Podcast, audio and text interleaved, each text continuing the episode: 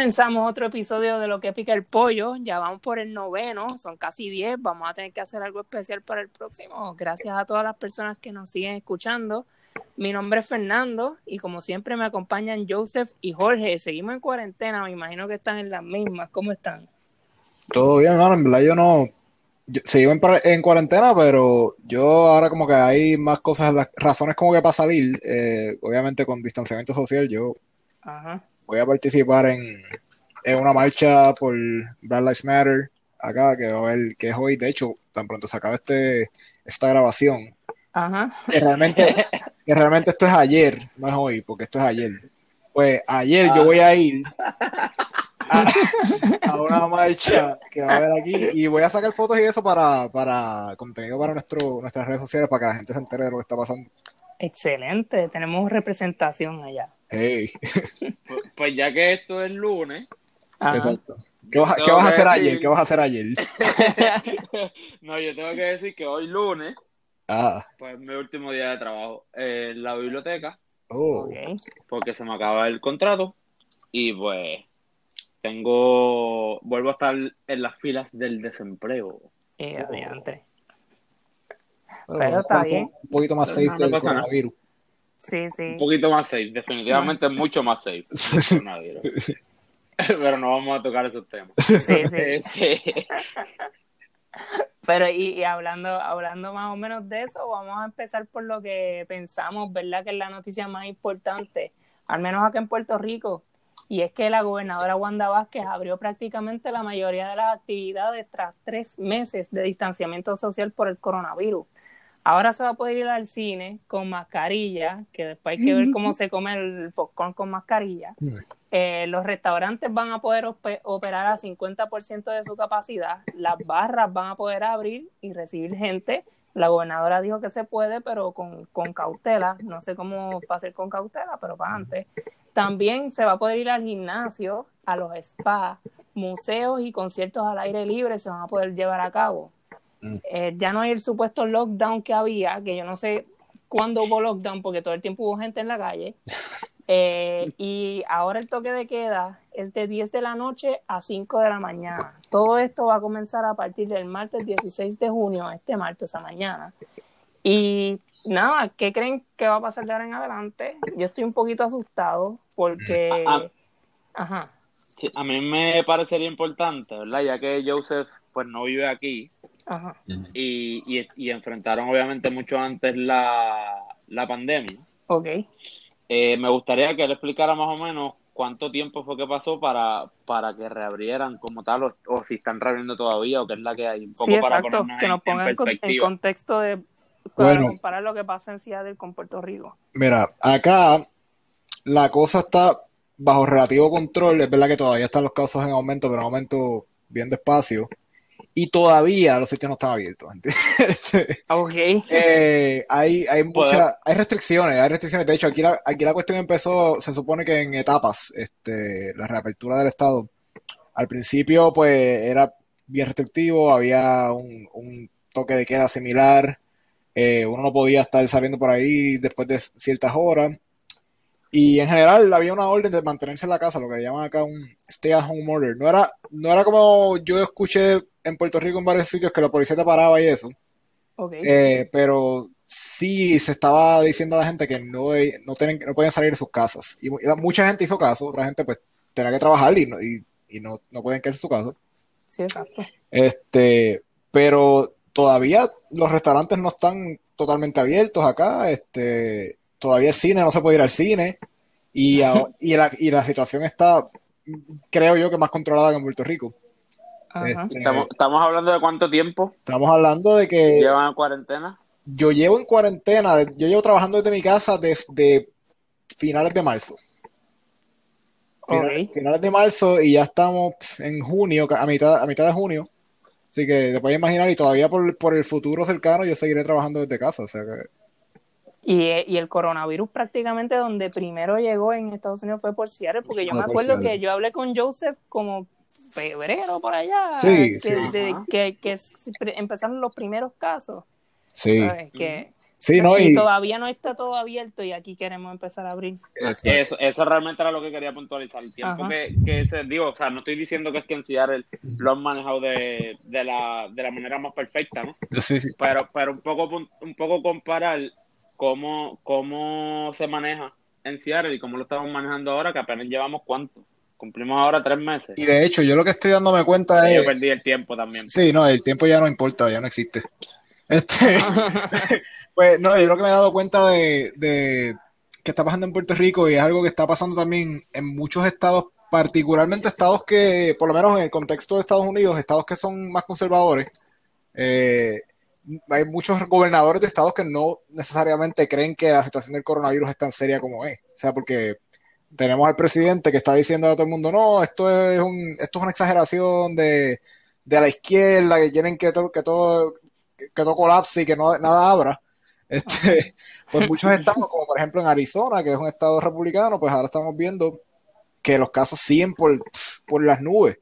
Y es porque Ajá. ellos no han hecho, no han tomado las medidas. O sea que la un, preocupación. un reborote allá. O sea, Sí, y, y, y la cosa es que pues los estados que son un poquito más anti-Trump, se puede decir, ¿verdad? Pues están Sí. tomando medidas más restrictivas respecto al coronavirus y les ha dado me- mejor efecto.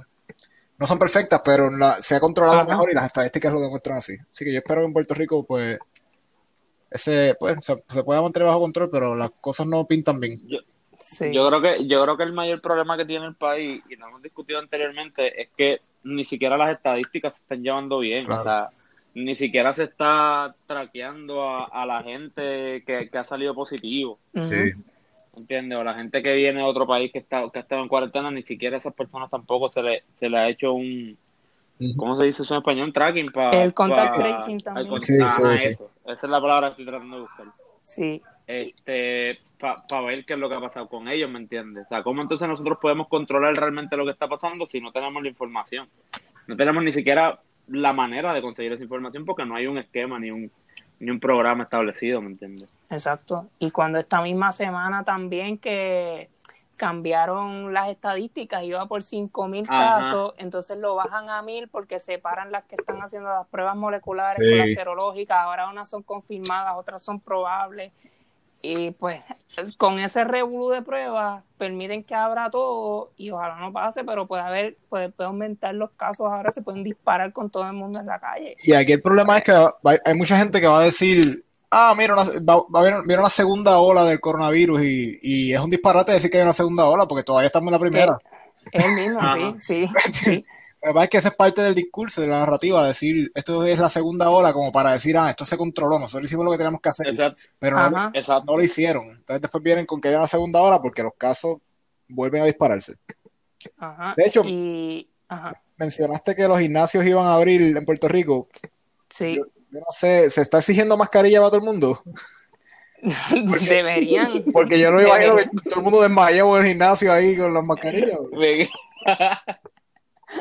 Sí, no, no hay manera que en un gimnasio son de los de mayor riesgo, y, Sí. ¿sabes? con el sudor, todo el mundo compartiendo pesas. Sí, respirando por la Eso- boca. Sí, es bien, bien difícil que por ahí. Y, Sí. lo, lo más que a mí me molesta es que esto es una decisión política para que Wanda ponerle a la gente contenta de los que Sí. quieren estar locos por salir, complacer al sector privado porque la conferencia de prensa la hizo en Caribbean Cinema, Ah, chacho, Caribbean Cinema. Eh, Eso fue una bofetada para mí, en verdad. Pero. Caribbean Cinema es de los que más que le conviene que abra todo, porque ellos son, ellos están en una posición en la cual, pues me imagino que están perdiendo chavo, pero no Ajá. debería ser razón para que se nos expongamos a una, a un peligro tan grande como una resurgencia en todos esos casos, ¿verdad? Que vuelva a explotar los casos. sí, Pero la, y aparte de la presión que ellos están ejerciendo. también. Y más que a mí también lo, lo que quería decir también, y desde el principio de la cuarentena, que muchas empresas privadas ahora mismo se tienen que, que, que reinventar y pensar las cosas, hacer las cosas diferentes, porque ya no, a lo mejor no puedan trabajar de la misma manera que antes. Por ejemplo, los restaurantes que están haciendo delivery, pues es una manera de hacerlo distinto. Sí. Porque a veces es bien fácil cuando tienen que despedir gente y decirle a la gente que despide, ah, pues reinvéntate ahora, pero cuando les toca a ellos no se pueden reinventar y ahora mismo lo que quieren es abrir y operar como estaban operando antes. ¿sabes? la balanza siempre es más pesas para uno que otro. Sí. Este, pero nada, dentro de esto mismo, esta semana también renunció la, la secretaria del Trabajo, Briseida Torres Reyes, después del montón de problemas que, que tuvo la agencia para repartir las ayudas del desempleo, las largas filas que hubo, que por poco se forma un motín en el centro de convenciones en una de las filas, los problemas que hubo en el sistema PUA, que eso lo hablamos en uno de los, de los episodios anteriores. Eh, y a este montón de problemas se suma que también un cartero de Morovi hizo un video donde reveló que el Departamento del Trabajo estaba enviando cartas con la dirección la misma, que es una otra irresponsabilidad más de la agencia que ¿Qué, fue lo que pasó aquí? Que probablemente todo el mundo sabe, ¿verdad? Pero para ponerlo en contexto, cuando la gente llena la solicitud del PUA, del desempleo, si la dirección física es la misma que la postal, pues ponían la misma. Y así mismo, en la misma se fue en eh, cuando se imprimió la carta y así mismo llegó al correo. Que eso probablemente a mucha gente no le ha llegado su, su dinero, el dinero que tanto necesita en estos momentos por esa irresponsabilidad. Sí. Este, la, inactitud, la inactitud, porque esa es la cosa, que yo siento que esto tuvo que haber sido un error de base de datos o algo, pero entonces no hubo ni siquiera una, un intento de una supervisión de ver que se estaba imprimiendo. Se imprimen miles y miles de cheques y nadie se da cuenta del error. Eh, bueno, eso, es lo que yo creo, ¿verdad? Y puede que, vamos a ponernos eh, como teoría de conspiración y decir aquí que a lo mejor lo hicieron por precisamente para que no, para que no funcionara la cosa.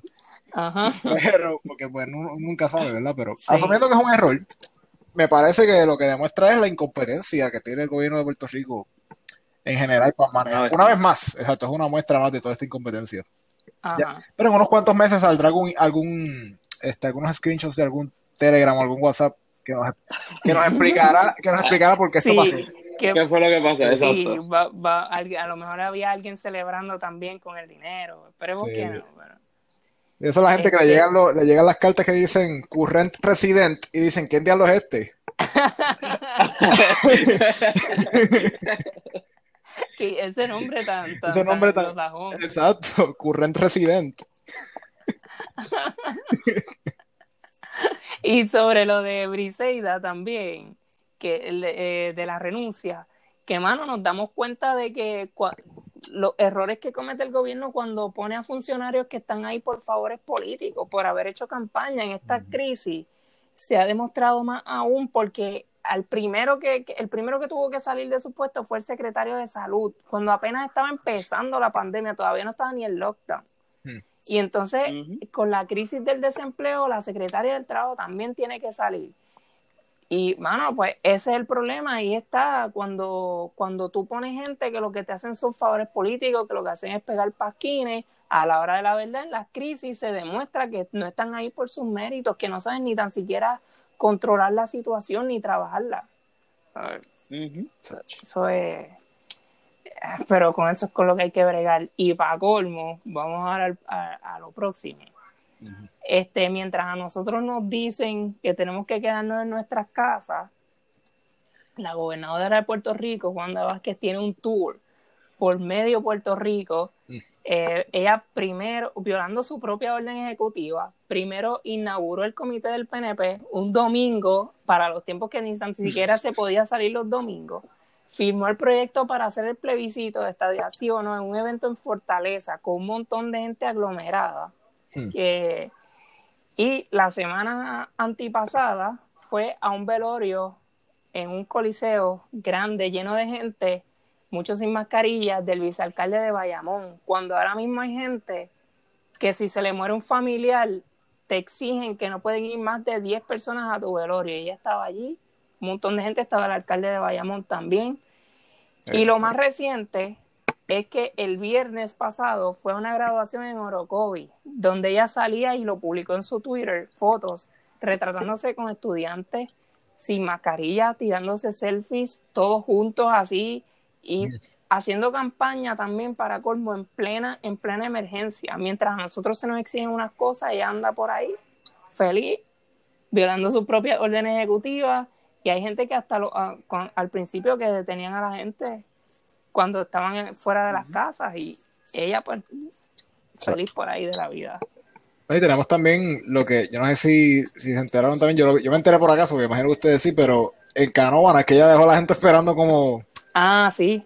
Como dos horas y pico, tres horas para que recibieran unas ayudas con, con ella, están, para que ella estuviera allí. Para que, ella, sí, para que ella estuviera en la foto. La foto.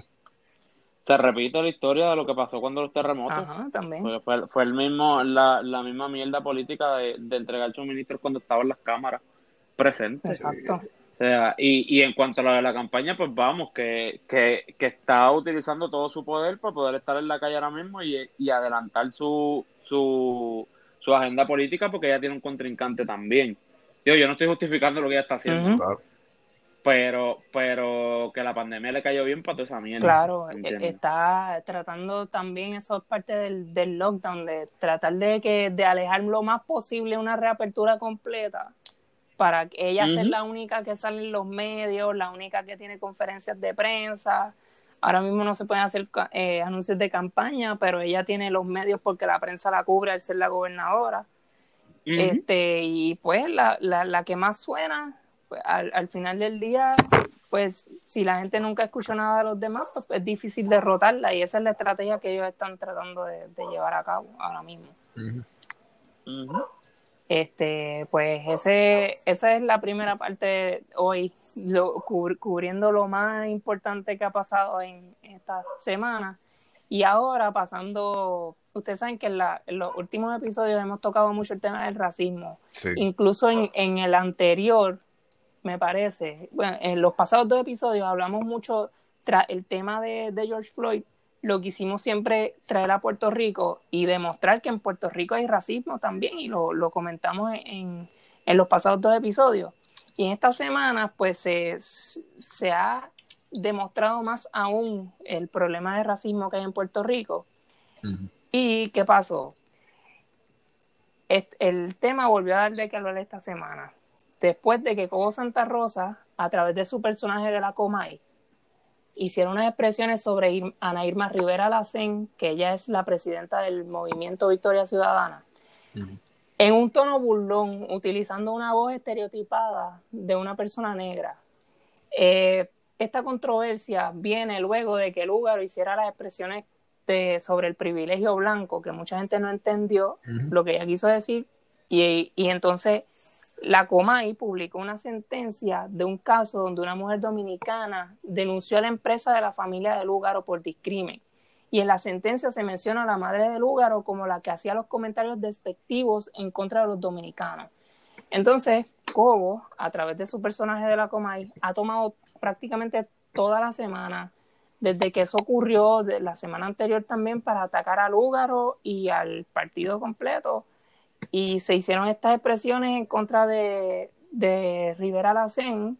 El, el video está corriendo las redes y además de la indignación que hay por lo que se hace a través del personaje de la Comay, que no es la primera vez que, que hace expresiones racistas, ni ahora en el nuevo formato que tiene Mega TV, ni antes, cuando, en los tiempos cuando estaban guapas. Uh -huh se está volviendo a hacer un llamado para un boicot en contra del programa. Cabe destacar que en el 2012 Cobo tuvo que salir de Guapa por unos comentarios que hizo tras la muerte del publicista José Enrique, a quien prácticamente le dijeron que se había buscado lo que le pasó. Entonces, pues ahora está ocurriendo nuevamente y ayer les compartí el video por el grupo que nosotros tenemos donde nos compartimos las noticias y la verdad es que es bien indignante que todavía en los medios en Puerto Rico ocurran eh, este tipo de mofa eh, como si fuera un chiste, que lo hemos tocado anteriormente, que esos insultos tanto xenofóbicos como homofóbicos en Puerto Rico siempre se dan a través de chistes. Sí. Eh, ¿qué, qué, ¿Qué creen sobre esto? Pues, mano, a mí me parece asqueroso, honestamente, esto que está haciendo Cobo Santa Rosa otra vez. Eh, y me parece que la estrategia debería ser atacar eso, esa gente que están promocionando este, este show, eh, esos auspiciadores, porque es la forma en la cual podemos de alguna manera detener esto y es y la gente que le quita importancia a esto, o sea, ¿en qué, en qué mundo tú estás? ¿Cómo estás viendo alrededor tuyo? O sea, como Ajá. El mundo entero se está volcando en contra del racismo, pero entonces en Puerto Rico, cuando alguien hace expresiones racistas, pues empiezan a, a tirarle la toalla y a pasarle la manita. O sea, no, no está bien. Y lo que demuestra es que usted es una persona racista. Si usted está apoyando las expresiones de la Comay, si usted es de esta gente que dice en Facebook, ah, este, la Comay vino para quedarse, o cualquier otra estupidez. Eh, sí que me, me parece que la campaña que hay del boicot otra vez, yo pienso que la Comay nunca debió haber regresado. Vamos a empezar por ahí. Eh, Definitivamente. exacto. No había regresado. Y eh, Mega TV, pues, yo- la realidad es que Mega TV es un canal que, que promociona este tipo de, de, de programas. O sea, no es el primer programa que yo, que, porque yo tenía la tragedia, la desdicha de, de tener Mega TV puesto en casa de mi abuelo cuando yo estaba todavía en Puerto Rico todos los días, porque a él le encantaban los shows de Mega TV. Y muchos de los programas lo que hacían eran expresiones homofóbicas constantemente, este, expresiones retrógradas en general. Así que la comedia es uno más de ese canal completo. Sí. Pienso que debería haber un boicot a la Comay y a Mega TV. Ajá. Yo creo que yo creo que la Comay encontró el canal perfecto para poder hacer lo que le Sí. diera la gana en, en, en Mega TV y, y estoy completamente de acuerdo con, con que se le debe hacer el boicot tanto a, a la Comay como al, como al canal en general. O sea, Sí. yo creo, es que es que pienso, para mí, para mí es una desfachatez que, que los administrativos de ese canal, aún viendo lo que pasó cuando, ¿verdad? Cuando se hizo el primer boicot a la Comay, este, y, y la, lo fuerte de, de las razones por las cuales pasó, hayan tenido la, qué sé yo, las ganas de ponerlo otra vez en televisión, ¿me Sí, de darle otra, Como que, mano, Sí. ajá. Ah. Sí, de darle otra oportunidad para que, para que saliera, como si fuera a hacer algo diferente. Pero ellos saben que la razón Sí, por la que lo hacen es porque ellos saben que van a tener como quiera una audiencia. Porque Claro. ellos, ellos reconocen que este tipo de actitudes y que pues este racismo y esta homofobia venden porque hay un público que también es racista y homofóbico. Ajá. Y esa es la cuestión, pues que tenemos el problema social que tenemos que va más allá de la Comay o de Mega TV. Sí, también está el caso de la señora que, que, que también salió en las redes que le puso eh, dibujos en contra de personas negras porque sus vecinos eran negros y le- les puso expresiones eh, eh, racistas en, en los dibujos que tenía para que se fueran. Sí. O sea, que ese tipo de personas sí está en Puerto Rico y pues eh, por eso es que un canal lo hace, porque sabe que tiene, tiene su audiencia. También hay que recordar que en, que en el pasado eh, la Comay hacía expresiones racistas también. Yo me acuerdo cuando se murió el, el mono Yuyo, él, él, él empezó a vacilar con eso y ponía retratos de personas negras en lugar del retrato del, del mono Yuyo. Eh. Chistes bien, bien asquerosos eh, que, que, que indignan a uno. Hay que ver qué pasa ahora, porque pues yo creo que Mega no tiene tantos anunciantes como estaba en Guapa, pero igualmente se le puede hacer un, un boicot igual, este, porque a- están las vías, porque tal vez Mega TV no tiene tantos anuncios, pero Mega TV es de SBS y ahí Sí. es una compañía más grande que tiene más anunciantes a través de otros medios, como las radios, y pues Exacto. por ahí tal vez puede ser. que, que tampoco se salvan porque en sus programas de radio también se, se repite prácticamente la misma Sí, conducta. Quizás un poquito más disfrazada, pero se repite igual. Exacto. Y otra cosa Este- es que eh, SBS, pues sabemos que es una compañía que está basada acá en Estados Unidos eh, y que yo entiendo que si se ejerce la presión en la dirección correcta, vamos a contar con personas que sean solidarias con, con eso en Estados Unidos y, y puede que, que se logre algo, ¿verdad? Este, Ajá. Que irónicamente esta, eh, también publicaron, saben que muchas empresas han publicado eh, mensajes de apoyo ante el movimiento Black Lives Matter en Estados Unidos. SBS publicó uno igual en sus redes también. Entonces pasa esto acá en Puerto Rico, Ajá. así que por ese lado tal vez la empresa pues tiene que responder. Porque si estás diciendo que apoyas una cosa y por otro lado no tomas acción, pues ahí hay un problema. definitivo. Eh, y hablando de, by the way, esto lo estamos grabando domingo, se supone que cuando ustedes estén escuchando esto, pues Ana Irma Rivera Laceni va a hacer sus expresiones domingo a las 7 de la noche, así que por eso las expresiones que haga, pues no las sabemos en estos momentos, así que, pero vamos a estar pendientes a lo que diga. En otras palabras, que ustedes también estén pendientes a lo que diga, porque nosotros todavía en el pasado no sabemos lo que está En el pasando. pasado no sabemos qué va, qué va a responder ella. Y más o menos en la misma línea también, este, después de las manifestaciones de George Floyd, saben que han continuado las protestas y durante estos días en distintas partes del mundo eh, se han hecho manifestaciones en contra de estatuas de Cristóbal Colón. En Virginia cogieron la estatua y la tiraron y la echaron en un lago. En Boston decapitaron una estatua que esa la publicamos nosotros en, en Instagram y en Facebook, si la, la, pueden ver en nuestras redes. En, en, Houston le pusieron pintura roja a una de las estatuas de Colón, le pusieron pintura roja en la cara y en las manos, en las manos simbolizando sangre, y hay varios eh, casos. Aquí en Puerto Rico, hay dos estatuas que yo recuerde, ¿verdad? Que tenga conocimiento, hay dos estatuas, hay una en la Plaza Colón en el Viejo San Juan y la bien grande en Arecibo, que ya también se ha hecho una, una petición para que se remueva. Hoy mismo hasta el residente puso un tuit de que nosotros tenemos a Colón hasta en el himno de la brinqueña. Este, así que, ¿qué, creen que, que, pase aquí en Puerto Rico? Digo, ¿qué creen sobre las manifestaciones en general en contra de Colón en distintas partes del mundo? Y si aquí en Puerto Rico se, se puede hacer algo en algún momento. Pues, mano, yo pienso que eh, la, las estatuas de Colón, yo siento, yo siento que en Puerto Rico tienen que haber más de las que, de las que nosotros creemos, porque Sí.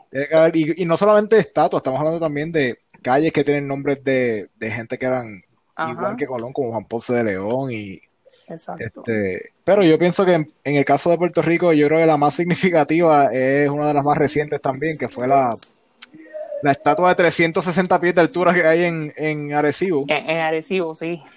Sí, que para colmo es una estatua que super, artísticamente ha recibido muchas críticas en cuestiones de la proporción. Es, una, es un mal monumento, simplemente. Sí. Este, y pues. Es una exacto. Y, entonces, pues, para colmo está en un sitio en el medio de la nada, en, en, en un pastizal, en una, es, es, propiedad privada, pero es un lugar donde, pues, este, no tiene ni sentido que esté allí. Eh, y yo pienso, mira, yo hice, yo hice abiertamente un post en Facebook que diciendo que eso se habían zumbado para el mar como hicieron con, con la de en, en, Londres, no, no fue en Londres, fue en Bristol, en Inglaterra. Este, okay. Hubo en parte de las manifestaciones de Black Lives Matter, eh, tomaron una de las estatuas de un, un, tipo que se llamaba Edward Colston, este, y él era un traficante de esclavos en, okay. en Inglaterra, y la estatua de él la arrancaron de raíz y la tiraron al, al mar, allí. Este, y eso ha pasado no solamente con, o sea, para que ustedes vean que va más allá de Cristóbal Colón. La gente dice, no, que si esto es. Sí. Esto están jodiendo con Cristóbal Colón, que si déjenlo ir. Y, y esto no solamente son no Cristóbal Colón, son un chorro de líderes confederados en Estados Unidos. Eh, una estatua del rey Leopoldo en, en Bélgica, que también la, la, arrancaron porque ese era uno que cometió un genocidio en el, en el Congo. Este, y yo pienso que Colón no se queda atrás. Colón es en parte es responsable de, todo, de, fue uno de los primeros responsables del genocidio de los indígenas y nativo, nativoamericanos acá en, en, en, este lado del mundo. Uh -huh. este, y yo creo que no merece tributos como estatuas o monumentos eh, como los miles que pueden haber probablemente en toda Latinoamérica y en Estados Exacto. Unidos. Eh, así que la estatua de Colón que está en Arecibo, yo pienso que no, estaría, no sería una mala idea que, que decoren el fondo del mar allí en la fosa de Puerto Rico. y que está, está bien cerquita de, del agua. Sí, sí, claro, o sea, es una cuestión de, pues, nada, este, pesa mucho, esa es la cosa, son 300 Mira, una pregunta. La legislatura hace, hace, un par de años atrás no estaba de que buscando un tesoro ahí puede, en la puede, No puedo usar la estatua para ver si pueden sacar el puede, tesoro puede. de vez. Exacto. La, eh, eh, la, cuestión es que en el post ese que yo puse en Facebook, imagine, hay cierto, uno, uno se da cuenta de que mucha gente está a favor de esta idea, porque como 600 personas le dieron share al post, es la primera vez que yo pongo algo que, que y lo puse ahí por, por, una estupidez, fue como que dieron un chiste y de momento 600 personas le dieron share. Este, pero, ¿Cómo se no, siente chacho, la fama? Re recibí, recibí muchos comentarios como que a favor de que, ah, esa porquería de estatua, qué sé yo, deben sacarla de ahí. Pero, uh -huh. pero también recibí algunos comentarios de gente diciendo que eso era historia, que eso no se podía remover, que si tenían que dejarse de... Hubo un tipo que me dijo, imagínate cuántas veces cabes tú en la fosa Dijo, y yo le saqué el cálculo y le dije que eran 4.500 más o menos, porque me dio casi 6 pies. Este, tipo me dijo, ay, no te piensas tirar. O sea, que la gente que defiende esta estatua con, con uñas y dientes, yo no entiendo por qué, honestamente. Ajá. Se sienten este, españoles bona fide. pero, sí. pero no sé, se sienten identificados con la estatua de Colón. Me parece absurdo. No, y, que no te coja el, el líder de, Ah, del movimiento. del movimiento de reunificación. Ah, también, Chacho, sí. te- te- si te Sí, pilla, no, papá. chacho, eso sí que. Esa gente son medio franquistas, yo creo. Están como callados, Sí, pero- no, ellos hacen pero están mucho por ahí las redes sociales, pero pff, no Sí, tiene pero ningún efecto. no, no, no. Bueno, sí, el efecto de darnos una risa cabrona, eso sí, Exacto, exacto. Mientras lo- España lo pichea, lo pichea pero más que Estados Unidos, imagínate. Mira, hubo un tipo, un tipo que me dijo, hubo un tipo que me dijo, no puedo creer lo que estoy leyendo. ¿Qué rayos tiene que ver Colón con los esclavos? ok. Ay, no. Eso es parte de la educación de este país. Exactamente. No, hubo un tipo que dijo que estaba, eh, eh, o sea, como que se sentía mal porque la morado se había jodido mucho por eso, que había Sí, sobre todo. todo lo que se robaron ahí. Yo no me quiero imaginar cómo hubiera sido si esta estatua lo hubieran puesto en Cataño, como era originalmente la idea. Ajá. Cada, cada barco que llegara, cada avión que llegara a Puerto Rico iba a ver la estatua de Colón enorme y iba a ser una vergüenza internacional. Sí, horrible. Uy. En estos momentos probablemente, si eso hubiese pasado así, fuera noticia alrededor del mundo, como que ah, mientras ustedes hacen esto, miren, en Puerto Rico tienen un monumento que lo ve medio mundo. Exacto. Ay, que- hubiese sido horrible. Sí, ahora hay mucha gente que ni sabe de la existencia de esa estatua o que está Exacto. perdida. Pero no, y va a seguir pasando. Yo pienso que los próximos días vamos a ver más estatuas en, en Estados Unidos, en Europa y en muchas partes que las van a seguir tumbando. Porque estos son gente que. Estos son monumentos hechos a personas que eran esclavizadores, que eran. Este, representan la opresión a- eh, contra muchos grupos de que siempre han estado en una posición de, pues, de desventaja respecto a otras a otros grupos sociales. Eh, en el caso de Estados Unidos, pues todas las estatuas confederadas representan un periodo de esclavitud en este país, representan precisamente por lo que se está luchando en contra, representan el racismo.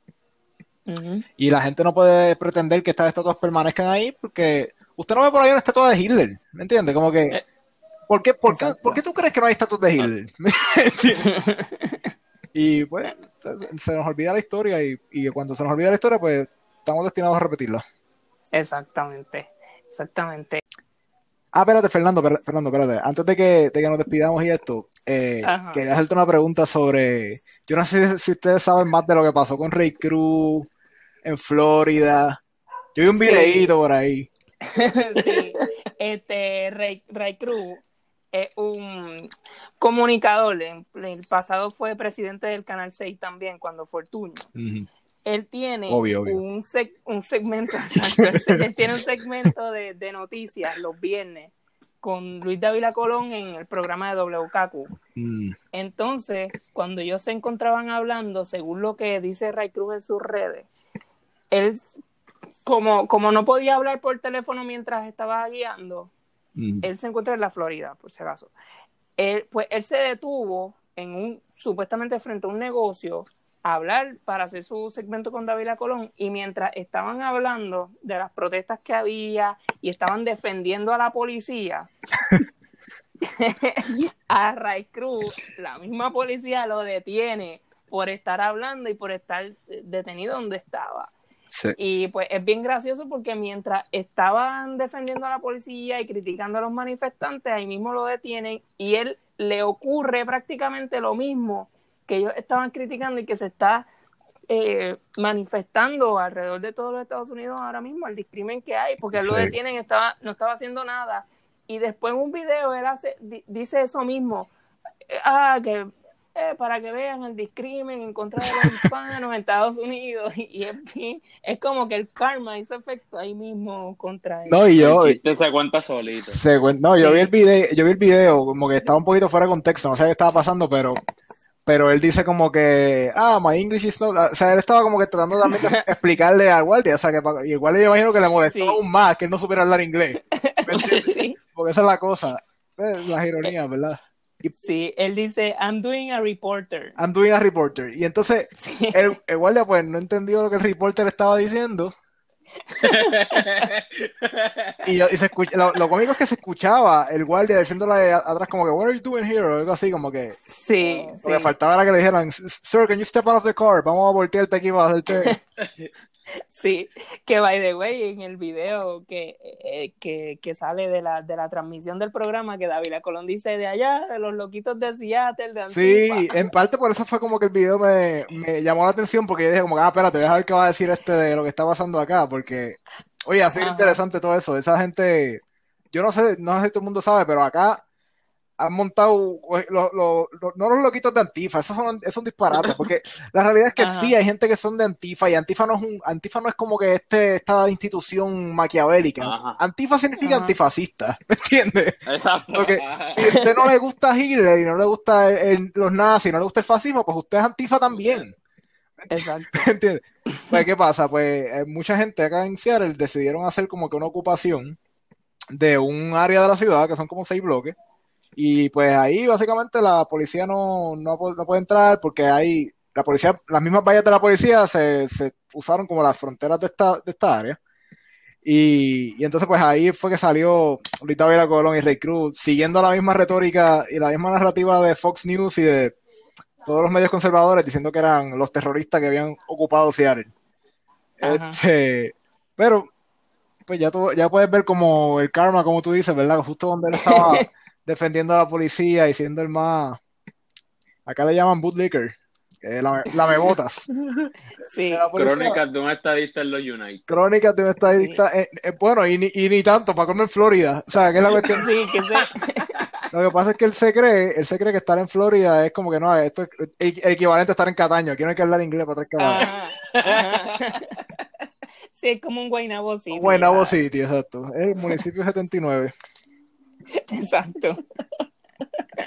Pero, pero honestamente me alegro, pues, eh, para que deje de estar con tanta payasada. Sí, sí, para que, para que aprenda, para que vea que, que, que, lo que se está diciendo es verdad, que no es puro chiste, como ellos lo tratan de minimizar también. Sí, para que aprenda por cabeza propia, porque esa es la cuestión que, que, que al cual él más seguro ni le importó que él estuviera diciéndole que es un... De hecho, según lo que he leído, él lo tuvieron lo tuvieron este por un rato largo, este, la intervención duró un tiempo larguito, en lo que lograban aclarar lo que estaba pasando.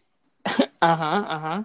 Sí, porque probablemente no tenía ni credenciales ni nada. No, claro. Simplemente estaba hablando, se detuvo en frente a un negocio, como él dice, a hablar por teléfono y ahí mismo lo, lo vieron y lo, lo, detuvieron. Mira para allá. ¿Sabes? Pero lo más gracioso es eso, cuando, cuando trata de empezar a hablar. I'm doing a reporter. I'm doing a reporter.